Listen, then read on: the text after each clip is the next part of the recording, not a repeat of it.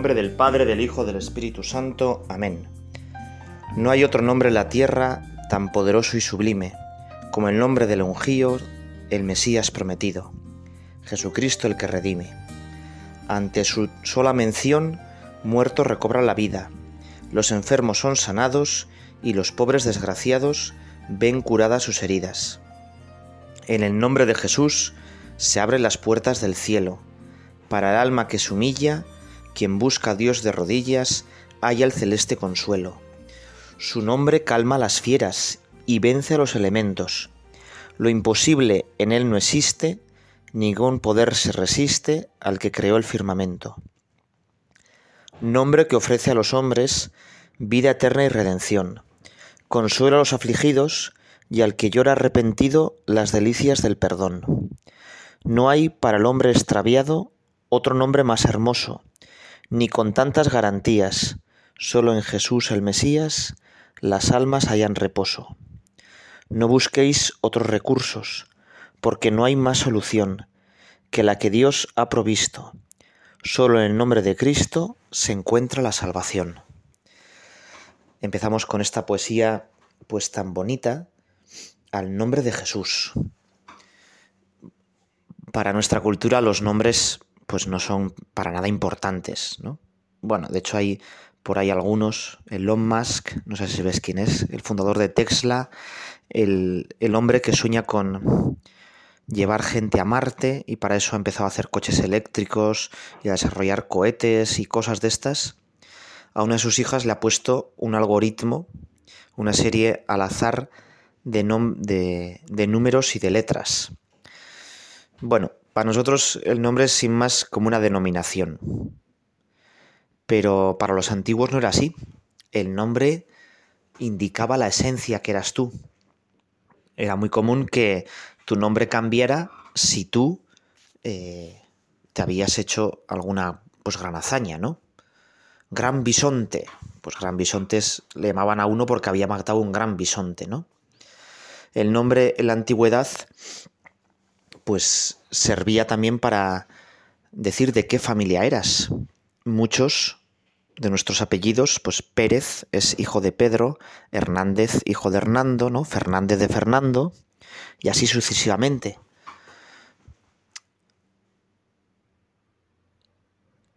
Para los judíos, el nombre indicaba todo esto. Normalmente se decía el nombre y el apellido era el Jesús Bar José, sería Jesús hijo de José. Indicaba la pertenencia a la familia, pero sobre todo indicaba cuál era tu misión en la vida. Por tu nombre, Dios te decía qué misión tenías. Y por eso todos los nombres de la Biblia, los de los ángeles y los de las personas, indican qué es lo que quiere Dios de ti. Indican tu esencia más profunda. Por eso el nombre de Jesús no es ninguna tontería.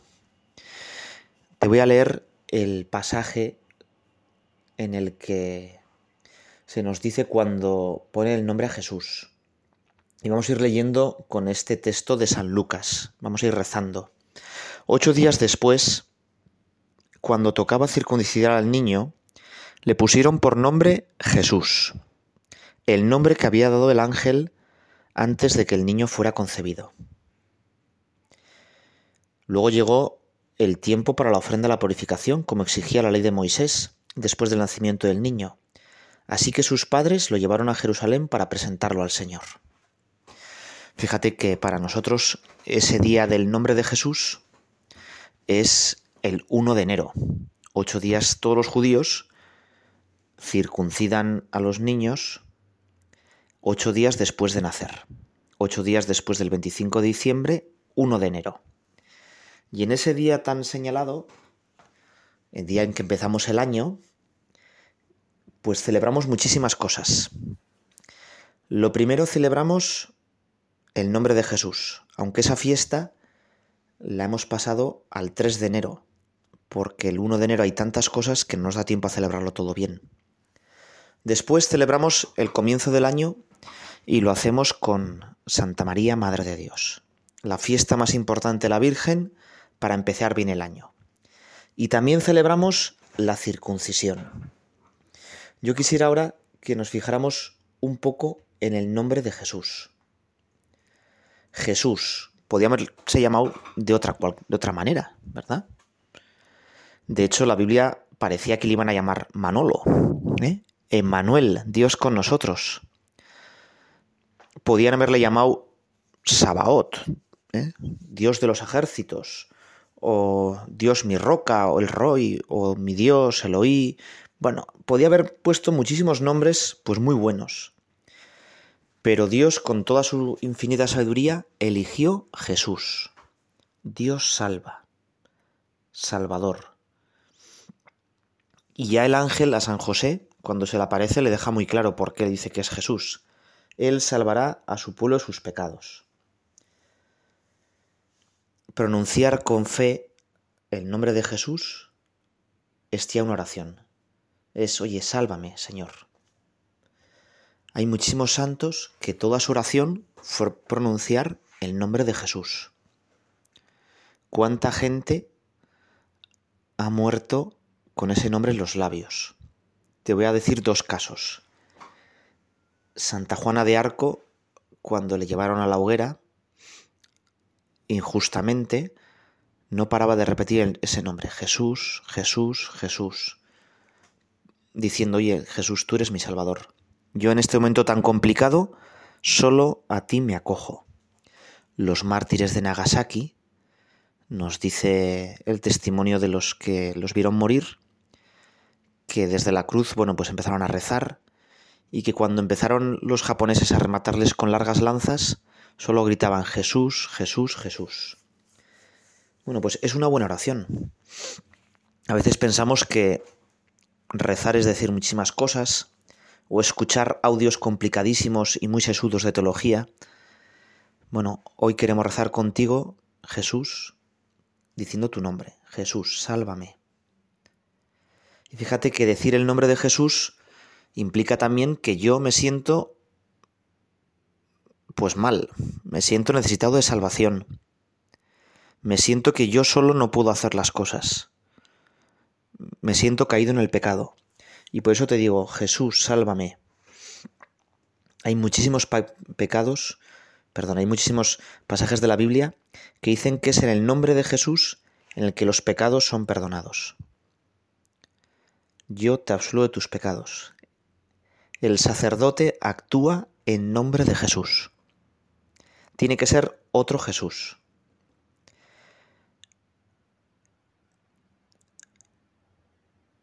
nos dice San Pablo que Jesús se humilló y que por eso mismo se despojó de sí mismo, tomando la condición de esclavo, pasando por uno de tantos, y sufrió una muerte y una muerte de cruz. Pero Dios lo exaltó y le concedió el nombre sobre todo nombre. Bueno, ese nombre que está sobre todo nombre es el nombre de Jesús. Es el nombre de Jesús. En su nombre Jesús nos ha prometido que cualquier cosa que pidamos en su nombre, Dios nos lo va a conceder, ¿verdad? Bueno, pues nosotros a pedirlo, ¿no? Es en el nombre de Jesús en el que cuando Pedro y Juan van a la oración del templo, es el nombre de Jesús en el que el paralítico, Eneas, es curado. Es en su nombre en el que se hacen tantos milagros dice Jesús cuando se va a ir al cielo. Estas son las señales que acompañarán a los que crean en, en mí. En mi nombre expulsarán demonios, hablarán lenguas nuevas, agarrarán serpientes en sus manos, y aunque beban veneno no les hará daño. Impondrán las manos sobre los enfermos y se curarán. En mi nombre, ¿no? Y fíjate que nosotros somos cristianos, y en nombre de Jesús tenemos que hacer todo eso. Tenemos que expulsar tantos demonios, lo primero de mi vida, ¿verdad?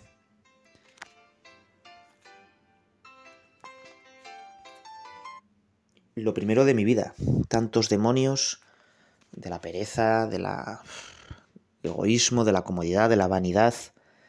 Hablarán lenguas nuevas y tenemos que hablar lenguas nuevas en este nuevo universo, en estos nuevos campos de Internet, pues tenemos que hacer un lenguaje nuevo. Agarrarán serpientes en sus manos. Y aunque beban veneno no les hará daño, ¿no? Yo decía, bueno, cuánto veneno, cuánta serpiente hay pues ahí pululando por, por internet, por tantas páginas que solo destilan odio. Y nosotros en nombre de Jesús tenemos que sembrar ahí la paz, la reconciliación, el perdón. Por tanto, invoca a Jesús, invoca a Jesús. Que Jesús esté muy presente en tus labios. El nombre santo de Jesús tiene poder y debe ser invocado con respeto y con fe. Los fariseos y doctores de la ley, los mismos que habían matado a Jesucristo, quieren impedir a los apóstoles predicar en nombre de Jesús. Dice los hechos de los apóstoles. Les llamaron y les mandaron que de ninguna manera hablasen o enseñasen el nombre de Jesús. Pero ellos se negaron y dicen, bajo el cielo no hay otro nombre dado a, a, los hombres por el que debamos salvarnos. No hay otro nombre, solo en su nombre nos salvaremos. Fíjate que el, el nombre de Yahvé era un nombre como misterioso, yo soy el que soy. Luego los filósofos pues le han dicho, no, yo soy el que soy y tengo el ser en propiedad y soy el ser absoluto y doy el ser a los demás. Pero ese nombre no lo podían decir los judíos. Solo mencionar ese nombre ya era pecado. Solo el sumo sacerdote, una vez al año, cuando entraba en un sitio que nadie podía entrar absolutamente, en el santo de los santos, detrás de la cortina de la cámara eh, del templo donde estaba el arca de la alianza, solo allí, cuando cogía sangre de un carnero muy especial elegido para rociar las tablas de la ley con esa sangre, solo en ese contexto se atrevía el sumo sacerdote como representante de Israel a invocar a Dios. Y solo en ese contexto le llamaba Yahvé. Y en cambio nosotros, Dios quiere que Jesús esté en nuestra boca todo, en todo el día. Dios quiere que pues cualquier cristiano, en cualquier momento, recurramos a Jesús. Jesús, sálvame. Jesús, hijo de David, ten piedad de mí. Esta oración, sobre todo la espiritualidad ortodoxa, la espiritualidad oriental, nuestros hermanos pues del este, muchas veces la repiten constantemente. No, no es un mantra, no es una cosa mágica, sino que con esa oración, diciendo el nombre de Jesús, ellos se sienten, lo primero, pecadores y piden perdón de sus pecados, pero sobre todo se acuerdan de Jesús y que les salve, ¿no? Y que les salve. Y dice que, pues algunos lo que hacen es cuando toman aire, dicen Jesús, hijo de David, y cuando lo expulsan, dicen ten piedad de mí. Jesús, hijo de David, ten piedad de mí. Y así, esa oración del nombre de Jesús, que se llama así, Igual has leído El peregrino ruso. Si no has leído ese libro, El peregrino ruso es un libro que va contando, bueno, pues una historia de un peregrino, y que es ruso, ¿verdad? bueno, un peregrino que, que va por Rusia y que va descubriendo y adentrándose en la espiritualidad con esta oración, que se llama oración del nombre de Jesús. Jesús, hijo de David, ten compasión de mí. También es una buena modo de mantener la presencia de Dios, ¿no? Que igual que las canciones de verano pues se nos meten y se están como por detrás, en nuestra vida como por detrás tengamos oración. Jesús, Hijo de David, ten compasión de mí. El nombre de Jesús está en el corazón de la oración cristiana. Todas las oraciones litúrgicas, las que se leen en la misa y tal, siempre acaban por nuestro Señor Jesucristo, siempre por medio de Jesús, a Dios Padre, en la unidad del Espíritu Santo, ¿no? Pero por nuestro Señor Jesucristo. El Ave María siempre culmina con bendito el fruto de tu vientre, Jesús. El nombre de Jesús está en el centro del Ave María. El rosario también está centrado en el nombre de Jesús. Va contemplando los misterios de Jesús. que podamos también hoy y siempre, ¿no? Pronunciar con fe y con devoción este dulce nombre, que tiene poder, igual que el hijo del ciego de Jericó, que clamó con fe y quedó curado, Jesús, hijo de David, ten compasión de mí.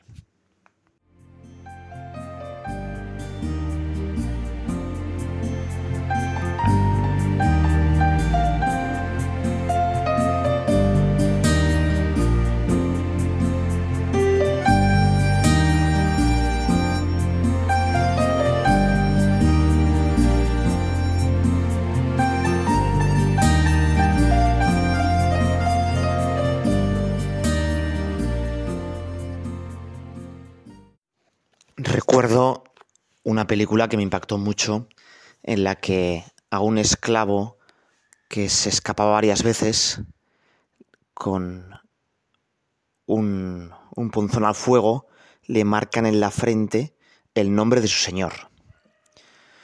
Y entonces así todo el mundo sabía que con nada más mirarle, sabía que ese hombre era esclavo y que además era un esclavo que era peligroso y que pertenecía a ese señor en concreto.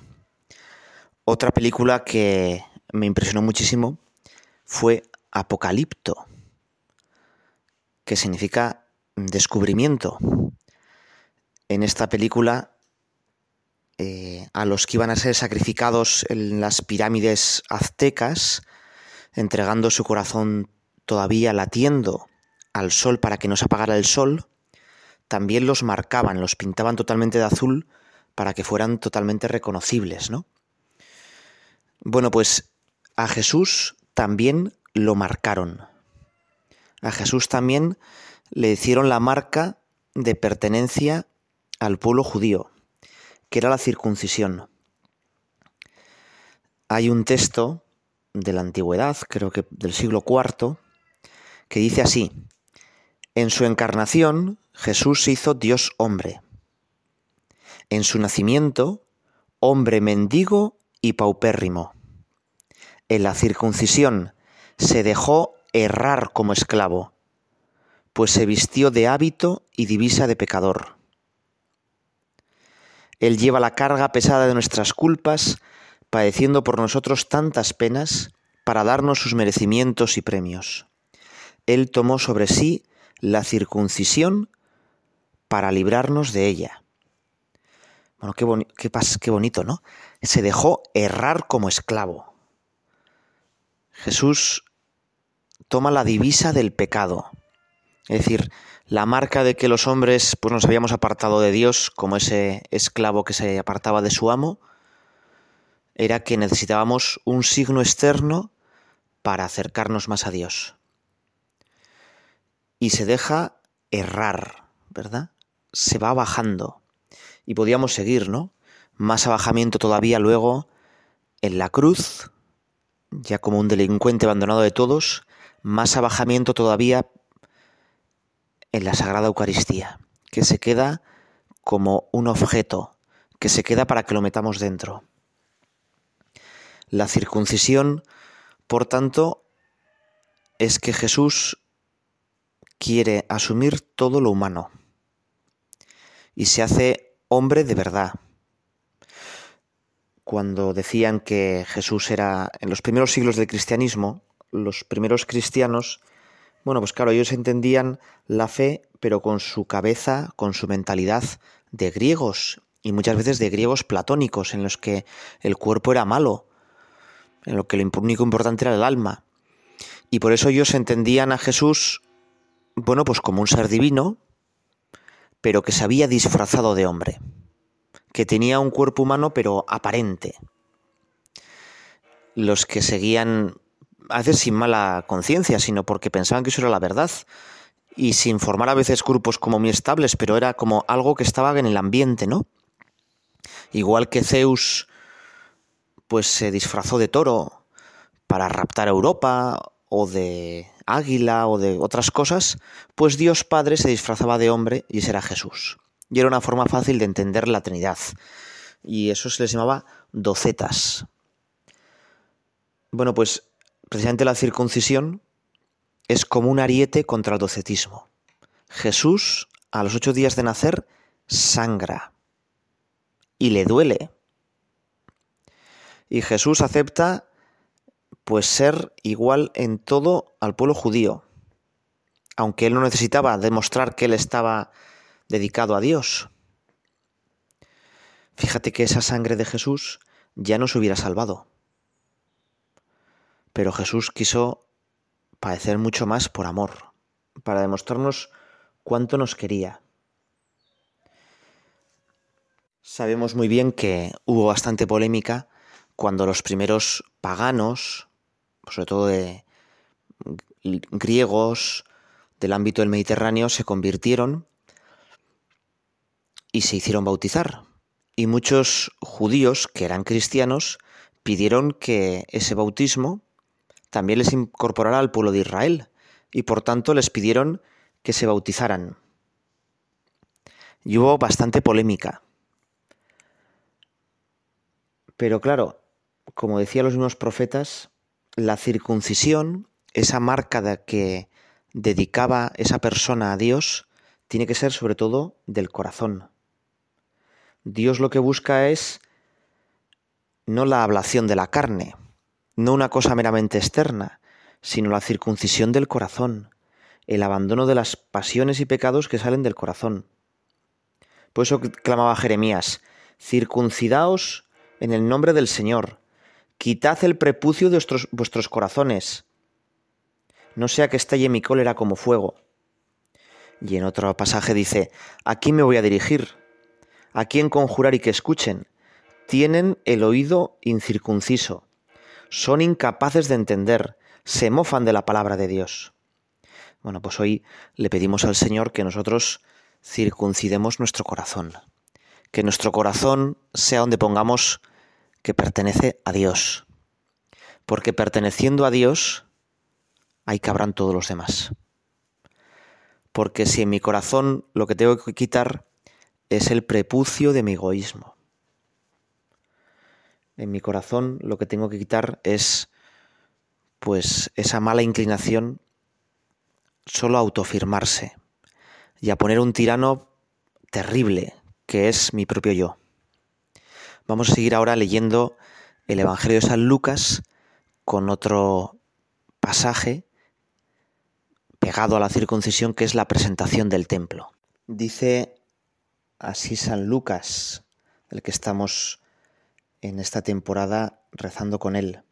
Cuando llegó el día fijado por la ley de Moisés para la purificación, normalmente son 40 días, es decir, en nuestro calendario el 2 de febrero, llevaron al niño a Jerusalén para presentarlo al Señor, como está escrito en la ley, todo varón primogénito será consagrado al Señor. También debían ofrecer en sacrificio un par de tórtolas o de pichones, de paloma como ordena la ley del Señor. Vivía entonces en Jerusalén un hombre llamado Simeón, que era justo y piadoso, y esperaba el consuelo de Israel. El Espíritu Santo estaba en él, y le había revelado que no moriría antes de ver al Mesías del Señor. Conducido por el mismo Espíritu, fue al templo, y cuando los padres de Jesús llevaron al niño para cumplir con él las prescripciones de la ley, Simeón lo tomó en brazos y alabó a Dios diciendo, Ahora, Señor, puedes dejar a tu siervo que muera en paz, como lo has prometido, porque mis ojos han visto la salvación que preparaste ante todos los pueblos, luz para alumbrar a las naciones y gloria de tu pueblo Israel. Su padre y su madre estaban admirados por lo que oían decir de él. Simeón, después de bendecirlos, dijo a María la Madre, Este niño será causa de caída y de elevación para muchos en Israel. Será signo de contradicción, y a ti mismo una espada de traspasar al alma. Así se manifestarán claramente los pensamientos íntimos de muchos. Había también allí una profetisa, llamada Ana, hija de Fanuel, de la familia de Aser, mujer ya entrada en años, que casada en su juventud había vivido siete años con su marido. Desde entonces había permanecido viuda y ya tenía ochenta y cuatro años. No se apartaba del templo sirviendo a Dios noche y día con ayunos y oraciones. Se presentó en ese mismo momento y se puso a dar gracias a Dios. Y habló acerca del niño a todos los que esperaban la redención de Jerusalén. Después de cumplir todo lo que ordenaba la ley del Señor, se volvieron a su ciudad de Nazaret en Galilea. El niño iba creciendo y se fortalecía, lleno de sabiduría, y la gracia de Dios estaba con él. Todos los 2 de febrero celebramos una fiesta preciosa, la Candelaria, que además, si la has vivido con niños, les encanta. Es una cosa bastante sencilla. Como Jesús es proclamado aquí luz de las naciones, pues entra a la iglesia con unas pequeñas velas y se bendicen las velas. Y claro, pues yo les doy las velas a los niños y muchas veces lo que les pasa es que se les apagan, ¿no? Porque como andan jugando con ellas, se les apagan. Y les digo siempre lo mismo. Esta luz, esta vela, como el día de vuestro bautismo, simboliza vuestra fe. A veces no es fácil mantenerla encendida. El viento, las corrientes de aire, pues hacen que muchas veces se nos apague. También nuestra fe es complicado en este mundo tenerla encendida. ¿Qué hay que hacer? Pues lo primero y más sencillo es protegerla, ponerle la mano para que el viento no la apague. También nuestra fe tenemos que protegerla, tenemos que acrecentarla, tenemos que formarnos bien. No podemos pensar que la fe es algo ya automático. Las relaciones que queremos las cuidamos los deportes o los hobbies que tenemos los fomentamos, también la fe. Pero cuando se nos ha apagado, lo que tenemos que hacer es acercarnos a alguien que tiene la vela muy encendida, que tiene una gran llama. Y entonces ahí encender nuestra llama.